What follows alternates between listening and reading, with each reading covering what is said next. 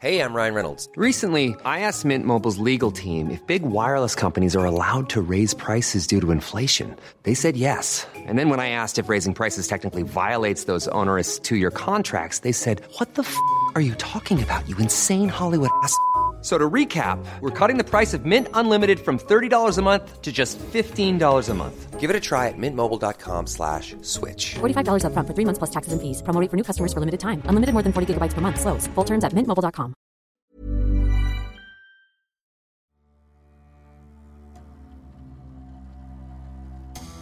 L'élan béarnais et le CSP.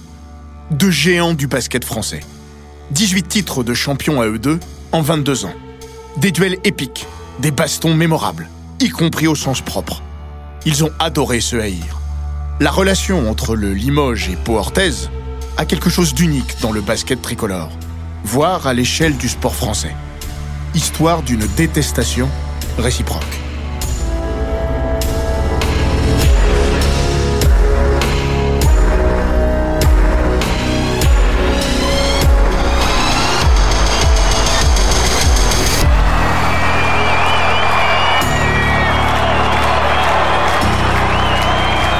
Bienvenue dans les grands récits d'Eurosport.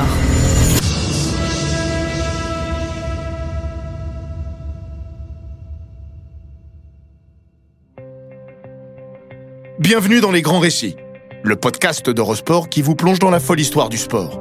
Entre pages de légendes, souvenirs enfouis et histoires méconnues. Cet épisode nous mène en Limousin et en Béarn, terre de deux géants du basket français, qui se détestent cordialement depuis plus de 35 ans. Le boulevard de Beaublanc va revêtir son manteau de neige. Au beau milieu de cet axe situé au nord de Limoges, trône le palais des sports du même nom. Beaublanc. Neuf lettres pour un lieu mythique. Ce 29 janvier 2010, malgré le froid glacial, Limoges a la fièvre. Dans quelques heures, Beaublanc, ce poteau noir du basket, rugira de cette ambiance irrationnelle qui a emporté tant d'adversaires. Ce soir, l'ennemi palois est de retour, pour la première fois depuis près de six ans. Limoges, après un dépôt de bilan en 2004, est reparti en National 1, le troisième échelon du basket français. Sauvé de la disparition par son ancien meneur de jeu devenu président, Frédéric Fortet, le CSP se reconstruit lentement. Désormais en Pro B, il n'a toujours pas retrouvé l'élite. L'élan béarnais, lui, vient de la quitter. Les deux anciens géants de France, 18 titres de champion à eux deux entre 1983 et 2004, 9 chacun, renouent enfin le fil de leur rivalité dans l'antichambre du pouvoir. Ce n'est donc qu'un match de Pro mais c'est l'événement basket de l'année en France. Parce que Limoges, parce que Pau, parce que Pau Limoges. Entre eux, peu importe la scène. Ils pourraient s'affronter en finale de l'Euroleague, du championnat de France ou dans la rue, l'envie d'en découdre serait la même.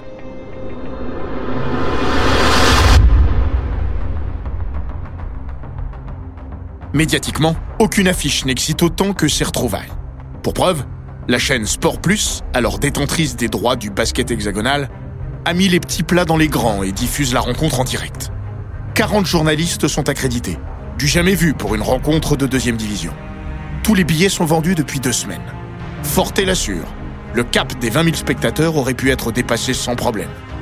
Pau est leader avec une victoire d'avance sur son dauphin Limougeau. Les deux clubs remonteront en Pro A au terme de cette saison. Ironie de l'histoire, c'est l'élan béarnais, déjà sacré, qui validera par une victoire le billet du CSP. Mais ce 29 janvier, il s'agit d'autre chose. De revivre des émotions perdues depuis trop longtemps. De retrouver le plaisir de la détestation. De réactiver cette haine de clocher qui ne ressemble à rien d'autre dans le sport tricolore. Dans le quatrième quart-temps, Pau s'envole. Plus 11 à deux minutes de la fin. Puis la mystique Beaublanc tourne à nouveau à plein régime. Limoges grignote. Revient à deux longueurs. Dernière possession. Au buzzer, John McCord rentre son shoot et arrache la prolongation. Déflagration dans la salle.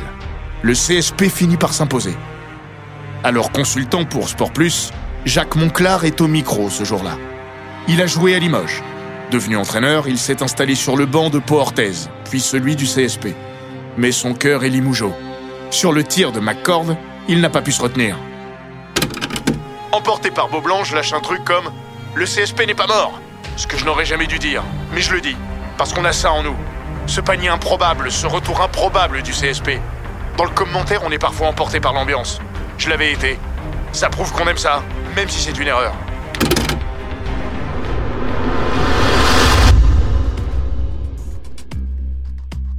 Cette histoire-là charriait trop de souvenirs pour ne pas rejaillir dans un tel contexte.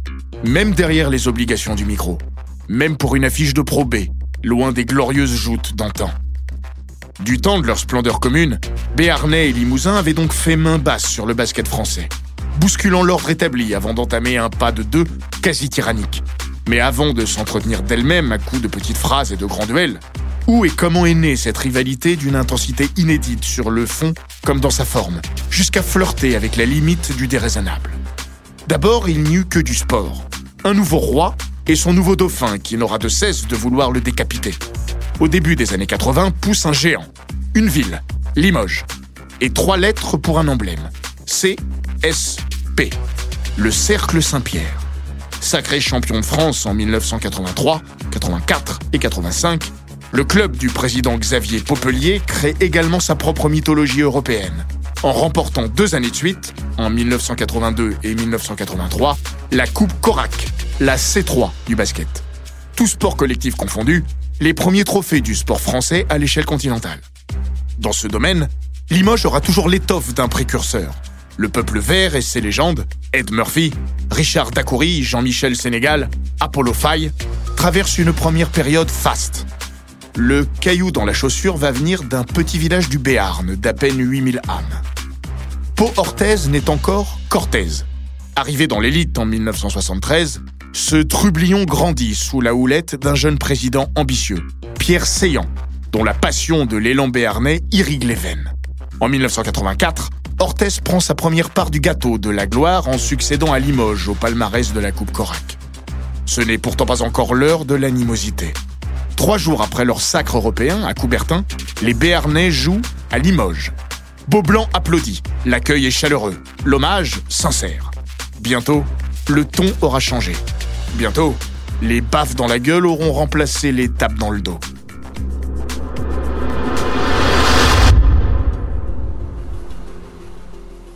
Les premiers orages grondent.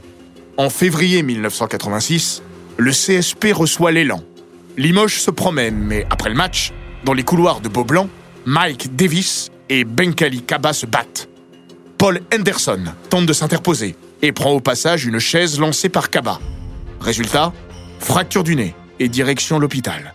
Même s'il s'agit alors d'un contentieux entre deux joueurs, à compter de ce jour, l'exacerbation des sentiments entre Béarnais et Limousin ne s'arrêtera plus. En coulisses, le climat se crispe. Le pivot Frank Butter grand espoir du basket français, formé au CSP, est débauché en 1985 par Orthez. Xavier Popelier grogne. Seillant réplique sèchement. Limoges n'est pas seul sur Terre. Avec son sens de la formule et son goût d'une certaine provocation, le président béarnais va devenir LE personnage central de la rivalité entre les deux clubs. Plus encore que n'importe quel joueur, plus que Dacoury, Ostrovski, les frères Gadou, Fautou, Bonato ou qui vous voudrez, c'est lui, le prési, qui saura mieux que personne entretenir les braises sur le foyer, quitte parfois à y déverser des bidons d'essence. Didier Gadou est l'une des grandes figures du club béarnais. Il fut un joueur majeur avant d'en devenir l'entraîneur, puis le directeur général. À ce sujet, Gadou concède Pierre Sillon est quelqu'un de, de cultivé, qui a de la mémoire et qui, qui aime beaucoup le sport. Et dans l'âme, il est un gagnant aussi. À Limoges, peut-être encore plus que les emblèmes des effectifs successifs, il sera l'ennemi public numéro un. Là-bas, sa mauvaise foi rend fou. Moclar explique Ça allait loin. Il a fait des choses merveilleuses pour son club, mais parfois de façon outrancière. La chasse au CSP devient le passe-temps favori de Pierre Seillant. Avec sa faconde, il va jouer la carte du petit pousset contre l'ogre. Cela amusera Jacques Monclar. Il en a quand même pas mal rajouté sur le côté village gaulois contre les vilains romains. Le petit contre les gros, alors que même si Limoges, c'est vrai, mettait beaucoup de choses sur le basket, il n'y avait pas cette espèce de différence. Ce que conteste l'ancien meneur de jeu, Freddy Fautou, autre personnage central de l'élan. Quand on était à Orthez, non, non, il surjouait pas. Il a fait monter son club de N3 jusqu'au titre de champion avec très peu de moyens, avec des gens du cru. Donc c'était vraiment le petit village gaulois. Face à la grande ville et son inaliénable nature, à en croire Didier Gadou. Le Limougeot a toujours été hautain. Il avait l'impression qu'il appartenait à la ville et euh, qu'il était au-dessus de tout. Euh, c'est ce qui euh, nous agaçait toujours un petit peu et cette façon de, voir les gens de haut. Voilà, n'était pas très bien perçu par nos supporters aussi. C'est comme ça, après c'est une façon d'être, voilà.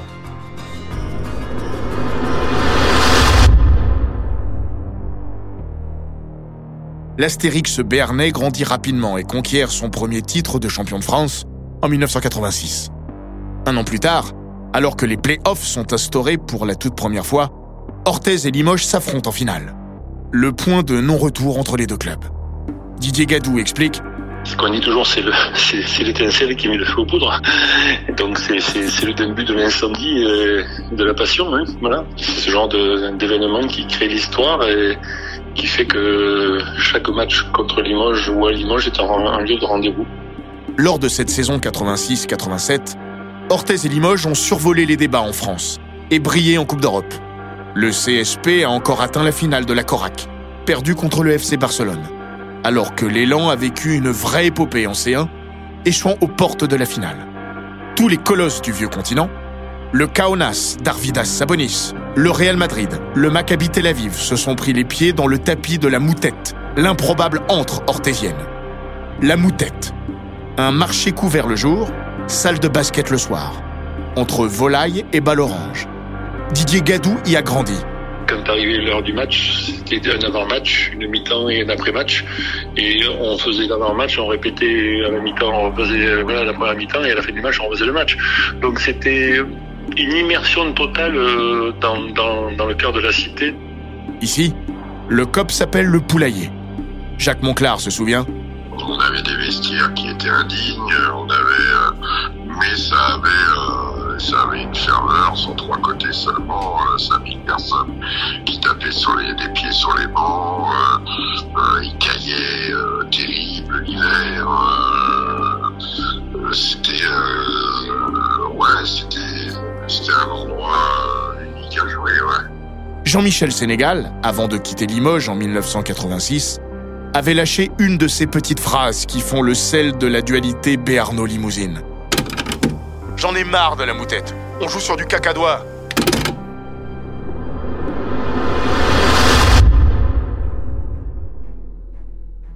Entre ces deux équipes peuplées de fortes personnalités, le choc frontal de 1987 pouvait difficilement se tenir dans le calme.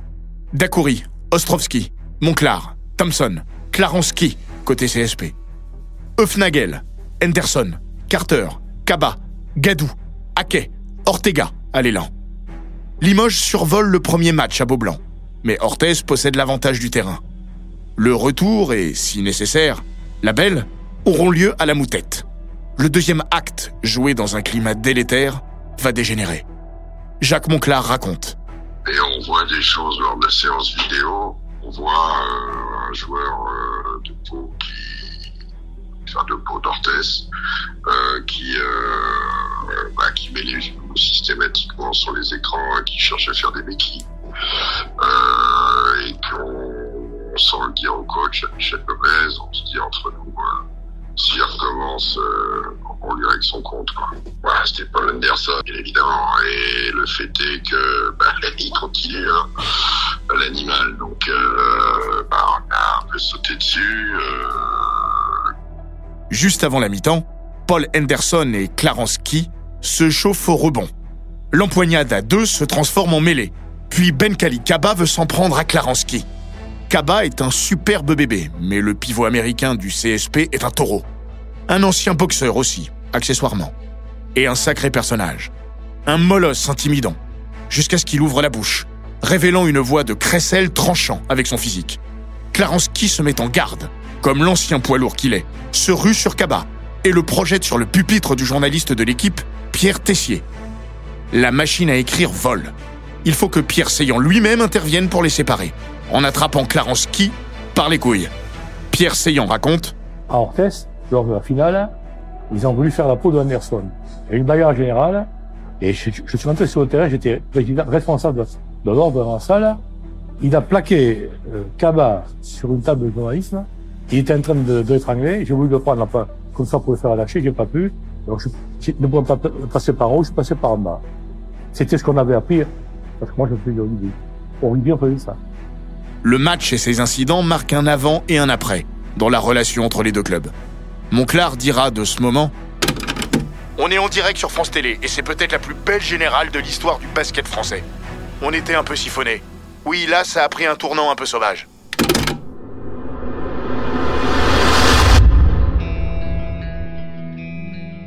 Orthez remporte ce deuxième match et tout le monde craint le pire pour la belle.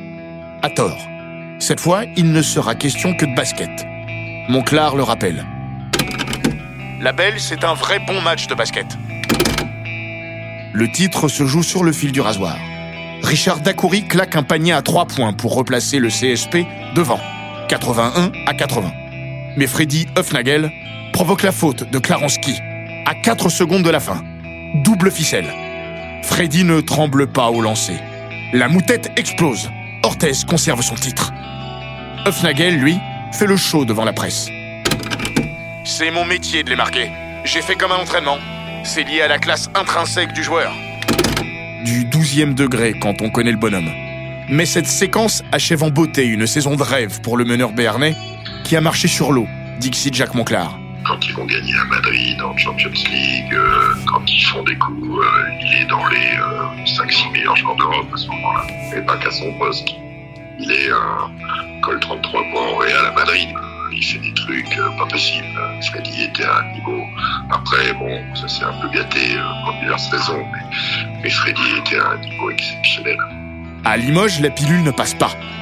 La faute de Klaronski sur Hufnagel, les joueurs de Michel Gomez la cherchent, en vain.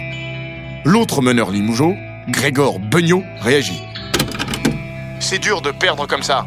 J'ai vraiment l'impression qu'on n'a pas été honnête avec nous. Même Freddy reconnaît qu'à la fin, il n'y avait pas faute.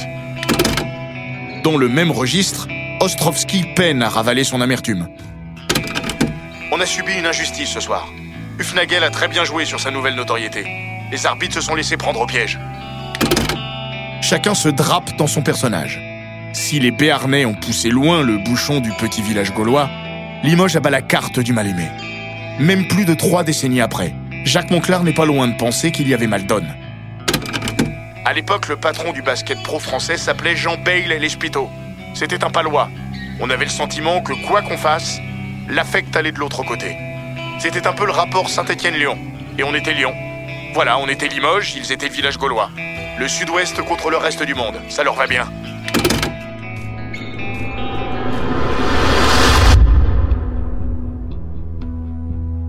Désormais, chaque victoire de l'un nourrira l'appétit de l'autre.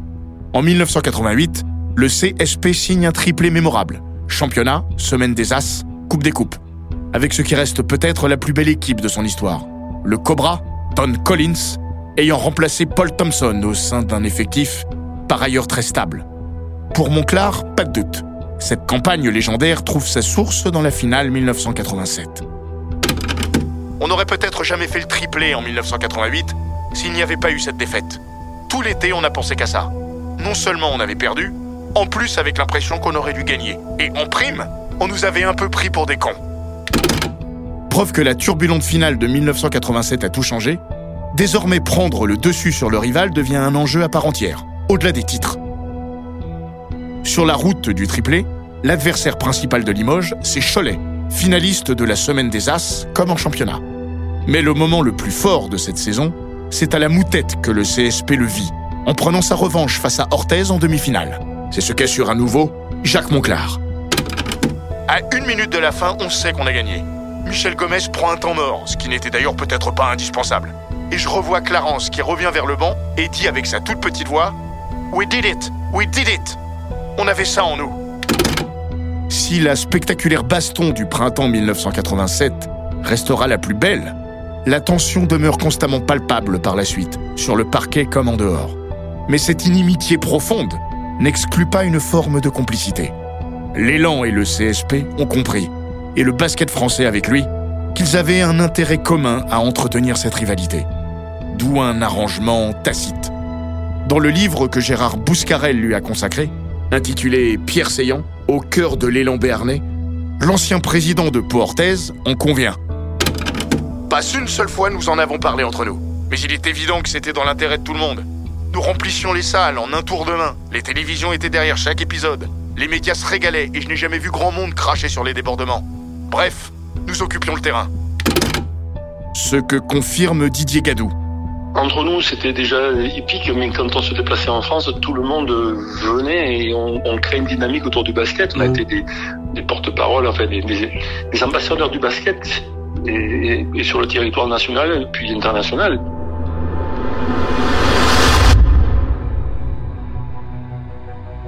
En se tirant la bourre, les deux ennemis se font mutuellement grandir. Mais l'un pousse plus vite que l'autre, au carrefour des décennies 80 et 90. S'ils ont partagé 18 titres en 22 saisons, il convient de distinguer deux périodes. La première, jusqu'au milieu des années 90, marque l'ère CSP. 8 titres de champion, quand le rival n'en glane que 3. Surtout, Limoges ne se contente alors pas d'être un géant hexagonal. Il est aussi un grand d'Europe.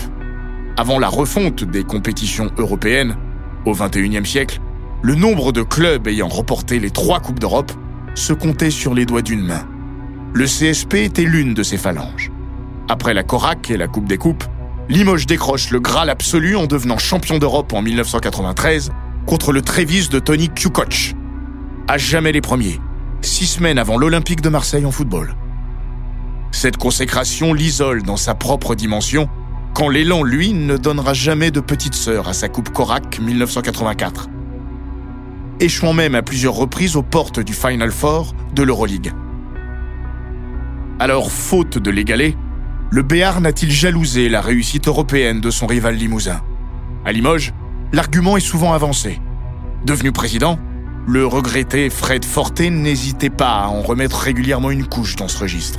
L'aîné des frères Gadou assure Non, il n'y avait pas de jalousie. On n'est pas dans le déni, on, on sait aussi reconnaître la valeur d'un exploit sportif. Mais nous n'étions pas jaloux, non. On vivait bien, on était une bande de copains et on a eu envie d'écrire notre histoire. Ils ont eu cette chance d'être champions d'Europe, tant mieux pour eux. Mais le 15 avril 1993, quand la France du sport célèbre ses héros, les Palois, eux, l'ont mauvaise. Personne n'a débouché le champagne en Béarn, à l'image de Freddy Fautou. J'avais trop les boules. J'étais pas pour Limoges, clairement. Je m'en fichais qu'on m'explique que c'était une victoire pour le basket français. Et la sagesse, bordel, Freddy. Mais rien à faire. La patine du temps n'a pas modifié son ressenti. Même aujourd'hui, je peux pas me dire ça. On a tellement donné, on a tellement poussé loin cette rivalité, que même si on a un peu plus de recul, je peux pas admettre que c'était bien que Limoges soit champion d'Europe. Je ne peux pas. Vous pouvez l'écrire, si je peux maintenir la rivalité avec mes petites phrases.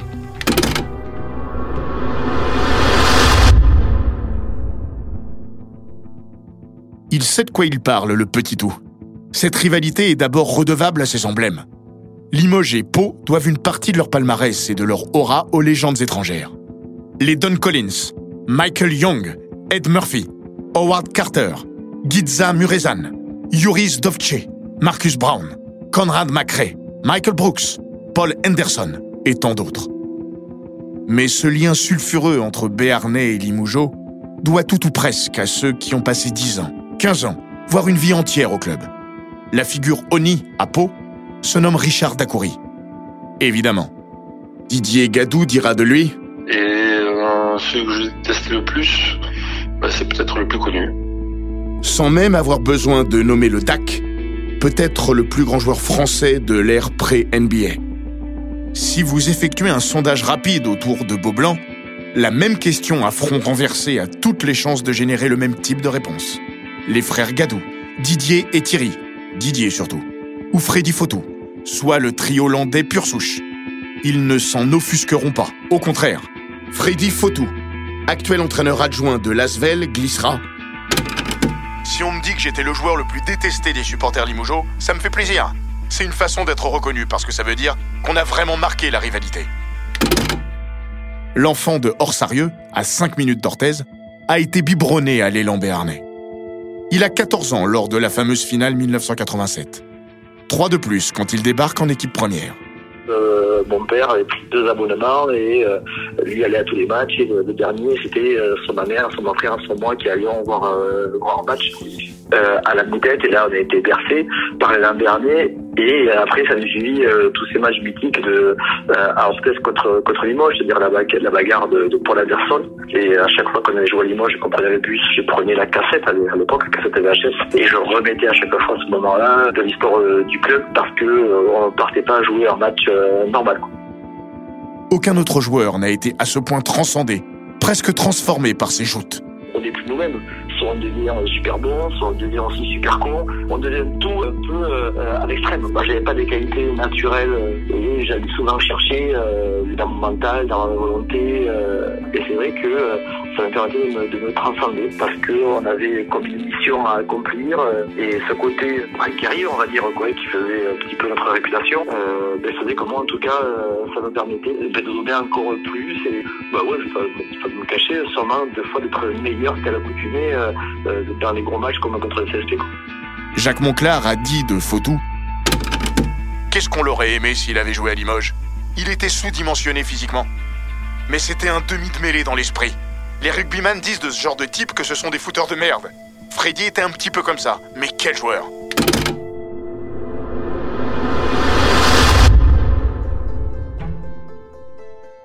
Ces grandes figures ont aussi tenu un rôle dans la transmission. Saison après saison, ce sont elles qui ont inculqué aux nouveaux venus l'ADN de la haine. Fred Veils a 18 ans quand il arrive à Limoges en 1995. Le séquoia de Thionville rigole. Absolument rien. Moi, je viens de Lorraine. Le club euh, principal chez moi, c'est Nancy. Donc, euh, pour moi, ça veut absolument rien dire.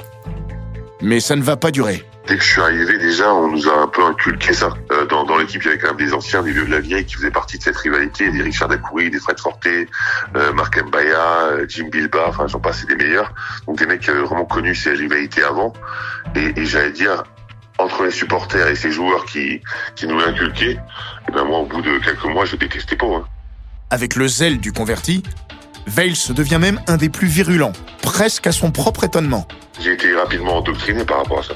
Et qu'en quelques mois à Limoges, j'avais quasiment une haine viscérale pour eux. Je sais pas comment ils ont fait, parce qu'encore une fois, moi, je, je suis pas du tout euh, quelqu'un qui, euh, qui est conflictuel, etc. Et, je l'ai détesté, mais vraiment. Après ma carrière, euh, il m'a fallu du temps, alors que j'ai joué pendant 10 ans. À, à la limite, j'ai plus joué à l'étranger qu'à Limoges. Et, et malgré ça, oh, c'était, euh, non, j'étais content quand ils perdaient, quoi. Sans atteindre les accès de violence des PSGOM en football, cette haine contagieuse dont parle Fred Veils va amener les duels Polimoges à flirter avec la ligne rouge. Jacques Monclar le déplore. Mais ce qui, ce qui a été euh, un peu choquant au fil des années, c'est de voir des drapeaux commando ultra anti-64, commando ultra anti-87, ça devenait très con. Pierre Seillant estime Le niveau ordurier d'une petite frange du public de Limoges était inacceptable. C'est à mon sens le gros point noir de notre histoire. J'ai été sali, au propre comme au figuré. On m'a craché dessus et je suis sorti de Beaublanc sous escorte de la police.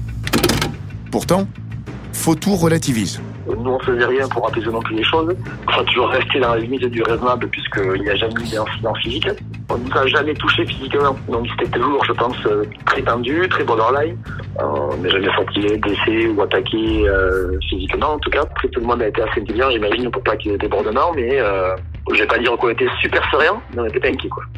À Pau, l'accueil des Limougeaux n'a jamais été beaucoup plus affectueux. Pour comprendre l'extrême tension de ces moments, on peut encore se tourner vers Freddy Fautou et son évocation de la demi-finale de 1995, où Pau était venu éliminer le CSP chez lui, lors de la belle.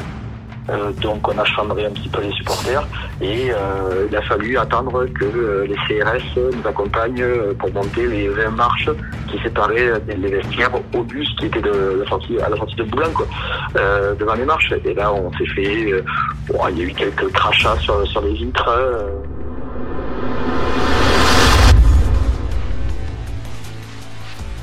Cette demi-finale 1995 n'est pas neutre dans l'histoire commune des deux clubs, tant elle marque un point d'inclinaison. Double tenant du titre, le CSP venait également de disputer son troisième Final Four européen en cinq ans. Pour la première fois depuis l'instauration des play-offs en 1987, il n'est pas au rendez-vous de la finale du championnat. Le balancier penchera désormais nettement du côté béarnais. Cinq titres jusqu'en 2004. Un seul pour Limoges. Après Antibes, d'autres puissances émergent ou reviennent. L'Asvel retrouve des couleurs. Paris se découvre une ambition. Tout ne tourne plus autour du seul tandem Pau-Limoges. Mais le premier en pâtit moins que le second. Orthez, devenu Pau-Orthez, a réussi sa mue vers la ville au début des années 90. Le club a délaissé au début de cette décennie les merdes de volaille de sa chère moutette pour un palais des sports flambant neuf avec près de 8000 places assises. Ce sera la plus grande réussite de Pierre Seillant. Avoir su marier les intérêts et la passion. Préserver l'esprit d'Orthez avec le nécessaire développement vers Pau. Plutôt que de mourir pour ses idées, Seillant a eu l'intelligence de grandir avec. Jacques Monclar salue cette réussite. Il est comme il est. Pedro de Navarre, mais total respect. C'était un Kirou président. Le cercle Saint-Pierre, géant aux pieds de porcelaine, amorce quant à lui une lente mais inexorable dérive. Le club a vécu trop longtemps au-dessus de ses moyens pour attirer stars étrangères et gratins tricolores. À défaut de jalousie devant le palmarès sportif, la politique limougeaude suscite au minimum une forme d'aigreur chez le rival palois. Ce sera la fameuse formule de Pierre Seillant sur les titres achetés à crédit, lancée dès le printemps 1993, lors du sacre européen du CSP, et ressortie à foison. Didier Gadou assène encore aujourd'hui.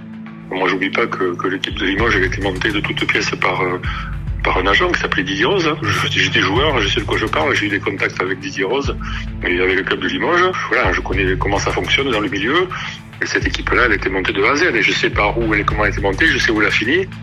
Mal. Elle a mal fini. En l'an 2000, le CSP, à l'agonie au plan financier, se voit présenter l'addition de son train de vie. Relégué en Pro B, puis contraint de déposer le bilan, le club mettra plus de 10 ans à s'en relever, jusqu'à redevenir champion de France en 2014 et en 2015. Sportivement, cette campagne 1999-2000 demeure pourtant historique avec un neuvième titre de champion de France, et même un triplé avec la Coupe de France et la Coupe Corac. Le tout avec des joueurs sans chèque à la fin du mois, dès le cœur de l'hiver. Une aventure humaine un peu folle, dont le point de départ reste, comme de bien entendu, une victoire à Pau, alors que l'élan était invaincu depuis 4 ans dans sa salle.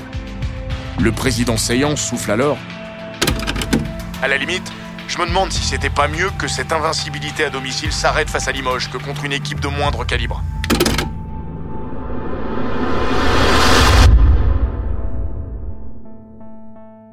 La critique d'un système n'exclut pas pour autant l'admiration pour les individus. Yann Bonato fut l'homme de base et l'exemplaire capitaine du triplé Limougeau de 2000, et Freddy Fautou ne cache pas son émotion. Moi, J'ai j'ai beaucoup de respect pour, euh, pour, Bonato, pour Yann Bonato. Puis C'est ma génération, on est 78 tous les deux. Donc ce qu'il a fait à cette époque-là pour, euh, pour le club, moi c'est un énorme respect euh, pour, pour tout le travail parce qu'en plus il incarnait aussi cette rivalité de, ben, de joueurs. euh, Alors comme joueur, on détestait l'autre club. Ça, c'était euh, impératif. On pouvait pas faire un derby si on n'avait pas la haine contre l'autre club. La culture, en arrivant dans le club, haïr ce club-là, mais quand même, entre euh, les principaux acteurs, on avait du respect. Et il y a eu beaucoup, beaucoup de respect à la fin de la carrière. Nous y voilà. La face cachée d'une telle détestation, c'est le respect, même si on ne se l'avoue pas toujours. Ou pas tout de suite. Ou pas trop fort. Les frères ennemis étaient parfois au moins autant frères qu'ennemis. Des liens d'homme à homme, noués dans leur jeunesse, chez les Bleus ou ailleurs. Jacques Monclar et Freddy Huffnagel ont partagé le poste 1 sous le maillot tricolore dans les années 80. Ils s'adoraient et s'adorent toujours. Monclar revient sur cette relation. On était très liés, on l'est encore. Je l'ai appelé pas plus tard que la semaine dernière. Freddy, c'est un cœur. Même du temps des gigantesques brassés sur le parquet, certains se retrouvaient pour boire une bière après les matchs. Monclar se remémore. Ça plaisait pas toujours au coach. Je me souviens de Michel Gomez qui nous disait Vous traînez pas avec vos potes après, parce qu'il savait que certains d'entre nous avaient des affinités, des amitiés même. Après, se taper sur la gueule sur un excès, c'est pas bien grave. L'équipe de France a permis à beaucoup de se découvrir ou d'adoucir le regard sur l'autre. Même les pires du camp d'en face. Fred Weiss réalise ainsi pendant les Jeux de Sydney en 2000 que Thierry Gadou était un mec plutôt sympa, avant de changer un peu plus tard d'avis sur le cas Fautou. Et c'est assez drôle parce que moi, Freddy Fotou, j'avais vraiment, je l'aimais pas du tout, euh, comme ça, alors que je connaissais pas. Et j'ai eu la chance de faire une campagne avec lui euh, en 2005 où on gagne la médaille d'ailleurs. Et je me suis, j'ai trouvé ce garçon charmant, intelligent, gentil, drôle. Et je, enfin, je, à la limite, j'imaginais avec des longs dents en train de tuer des enfants le soir. Et, en fait, c'était juste un garçon charmant qui se battait pour son, club. Et ça m'a, enfin, le décalage a été un peu bizarre pour moi, je veux dire. Donc, comme quoi, il y a des mecs qui, sur le terrain, peuvent être des vrais chiens et, et dans la vie des mecs adorables. Le temps a passé, le basket a changé, les clubs aussi. L'identification à une chapelle est plus rare et souvent moins durable. Sportivement, l'élan et le CSP figurent encore dans l'élite, mais bien loin de leur position dominatrice commune de la fin du siècle passé. La finale de 1993, peut-être le point culminant de l'histoire du championnat de France, c'est fini. Limoges était champion d'Europe, Pau dans le top 8 continental. Ce n'était pas qu'un duel de clochers, mais un vrai grand choc sportif.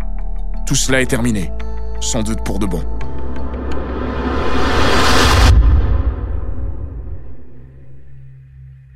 Alors que reste-t-il de tout cela?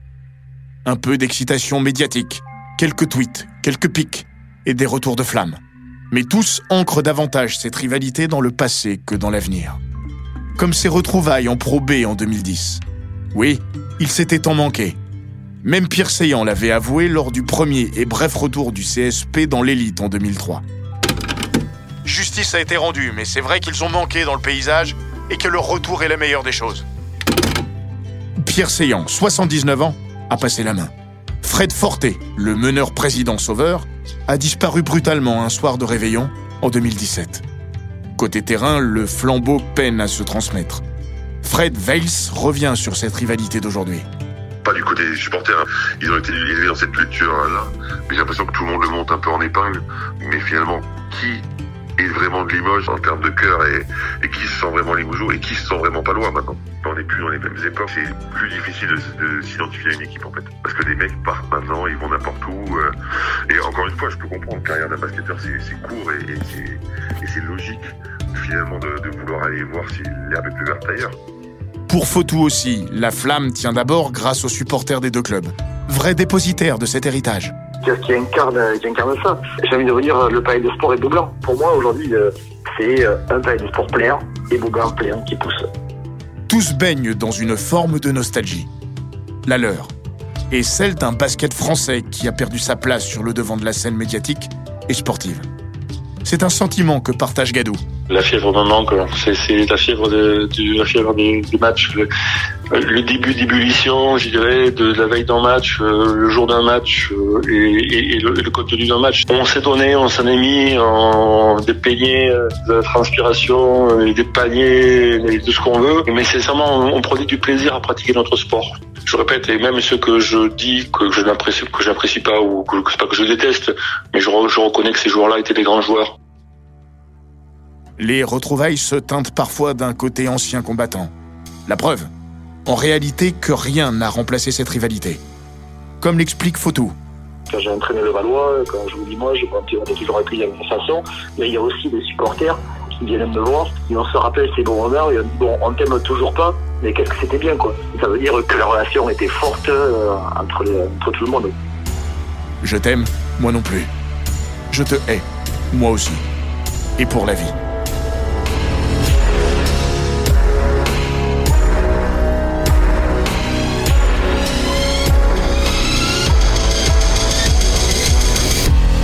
Cet épisode des grands récits d'Eurosport a été écrit par Laurent Vergne. Il est raconté par Florian Bayou, monté par Gilles Bavulac et produit par Bababam. N'hésitez pas à vous abonner, commenter, partager et noter ce podcast sur Apple Podcast, Google Podcast, Castbox, Spotify, Deezer et toutes les plateformes audio.